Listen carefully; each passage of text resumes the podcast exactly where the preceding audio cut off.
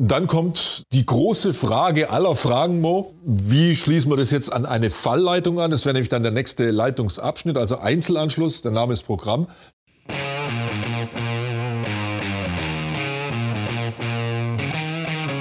Sichere Hausinstallation, der Rehau Podcast. Hallo und herzlich willkommen zum Podcast Sichere Hausinstallation mit Manni und Mo. Mo, grüß dich. Hi Manni. Oh, ich habe gedacht, heute lass uns mal über Abwassertechnik sprechen. Ich will mal so auf die ganz klassischen Anwendungen, auf die Basics mal zu sprechen kommen. Einfach um das nochmal so ein bisschen für euch draußen zu vertiefen oder aufzufrischen oder vielleicht für den einen oder anderen mal so zu vermitteln, wie es dann in den Regelwerken dann drin steht. Einfach mal die Grundlagen. Genau, und darum geht es uns. Ich habe mir gedacht, wir fangen mal mit den Namen an. Was gibt es da überhaupt für Bezeichnungen für die Abwasserleitungen innerhalb vom Gebäude? Ui, Sammelleitung, Fallleitung, was fällt mir noch ein? Einzelanschlussleitung. Ja, ja da was gibt es da noch? Hast du eigentlich schon die wichtigsten. Gehen wir uns mal der Reihe nach durch. Also es geht eigentlich los mit der Einzelanschlussleitung. Der Name ist bei allen Leitungsbezeichnungen an sich auch gleich Programm, weil das beschreibt, was passiert. Ich habe einen einzelnen Anschlusspunkt, ich sage mal zum Beispiel ein Waschbecken oder ein WC oder eine Dusche und will das Abwasser jetzt ablaufen lassen. Und das ist ein einzelner Anschlusspunkt und deswegen ist dieser erste Leitungsabschnitt, der jetzt das Abwasser ableitet, die Einzelanschlussleitung. Ja? Wie ist es aufgebaut vom Aufbau her? Ja, es also gibt, ähm, wenn, man, wenn man so anfängt, genau, du fragst nach der Länge, da gibt es verschiedene Punkte. Also erstmal muss man anschauen, die kann ich belüften oder unbelüftet lassen. Mhm. Ich würde mal sagen, wir sprechen mal über die unbelüftete Einzelanschlussleitung, weil das ist das, was draußen gebaut wird. Genau. Ja. Zu 80 Prozent, würde ich mal sagen. Da gibt es ganz klar die Vorgaben, die darf nicht länger sein als vier Meter. Mhm. Ja. Die Absturzhöhe, das heißt also von meinem Siphonwinkel, wenn wir mal am Waschtisch bleiben zum Beispiel, bis das Ganze dann letzten Endes in die Fallleitung reingeht, mhm. Ist maximal ein Meter. Okay. Ja, und auf dem Weg dorthin, wie gesagt, nicht länger als vier Meter Aha. und nicht mehr als drei Bögen. Ja, da wir sprechen von den 90 Grad oder 87 Grad Bögen in dem Fall. Ja. Automatisch ergibt sich ja auch die Angabe, wie viele Gefälle es haben muss. Aber kannst du mal erwähnen, wie viele Gefälle wir. Also bei unbelüfteten Einzelanschlussleitungen 1% Gefälle oder 1 cm pro Meter, dann weiß man schon, wo man so ungefähr rauskommt. Genau. Bei den Bögen, wo ich gerade sagte, drei Bögen maximal, da ist übrigens der Siphonwinkel, also der Anschlusswinkel, nicht mit eingerechnet. Also der kommt zusätzlich noch dazu. Und damit kommt man praktisch einmal im Kreis rum. 360 Grad mehr oder weniger sollte ausreichen. Genau, und was haben wir als nächstes? Als nächstes muss man dann sagen, okay, wenn es jetzt mehrere solcher Einzelanschlussleitungen sind und die bündele ich zusammen, ja, dann ist das dann spätestens, wenn zwei Einzelanschlüsse zusammenlaufen, ab da ist es dann eine Sammelanschlussleitung. Und auch da betrachten wir mal so den Klassiker, die unbelüftete Sammelanschlussleitung. Können wir uns zum Beispiel vorstellen im Badezimmer, da kommt dann, wie gesagt, Waschbecken, Dusche, WC, vielleicht noch ein Waschmaschinenanschluss mit dazu. Ja. Mhm. Auch da gibt es dann wieder Anforderungen an die maximale Länge. Von der Einzelanschlussleitung losgemessen bis zur Einleitung in die Fallleitung sind es jetzt halt für eine Sammelanschlussleitung 10 Meter. Auch wieder diese berühmten drei Bogen, ja, okay. und auch wieder dieser 1 Meter Höhenunterschied, den ich maximal haben darf, ja, vom höchsten Einleitungspunkt bis zum Anschlusspunkt an die Fallleitung. Ja, dieser Höhenunterschied. Es genau. nennt sich Absturzhöhe. Ja. Wie viele Gefälle haben wir da? Auch ein Prozent. Ja, also bei allen unbelüfteten Sammel- oder Einzelanschlussleitungen ist immer ein Prozent Gefälle. Ja, also ein Zentimeter pro Meter. Kann man sich ganz einfach so merken. Ja.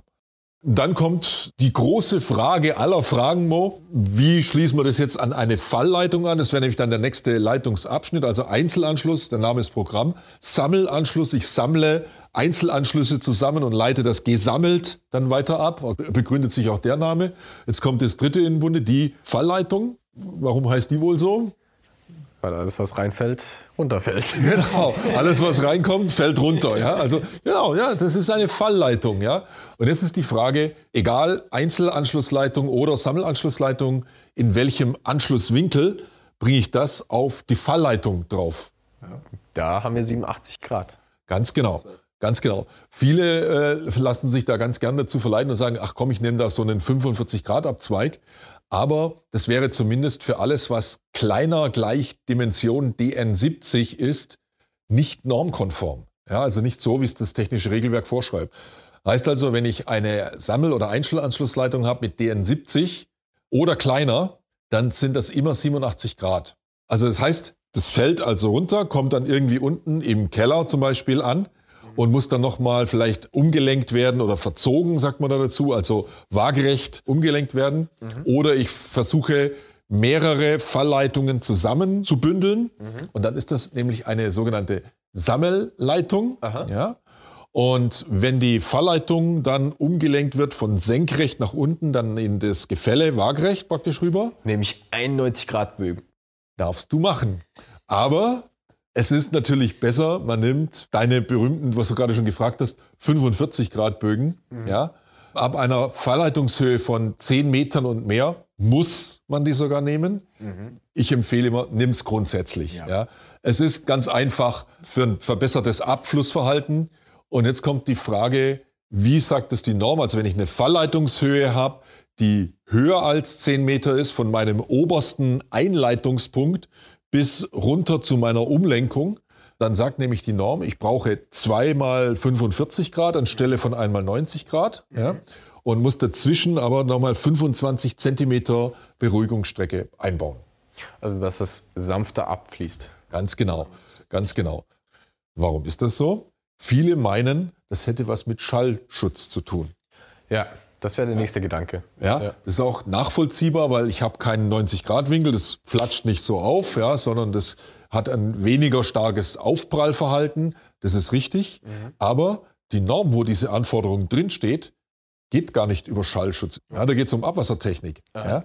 Also das hat einen hydraulischen Grund. Ah, ja. Man muss sich vorstellen, wenn wir einen 90 Grad Richtungsbogen reinbauen würden, dann kann sich das anrauschende Abwasser aus der Fallleitung zurückstauen und dann steht so, so ein Wasserpfropf und dann steht ein Unterdruck.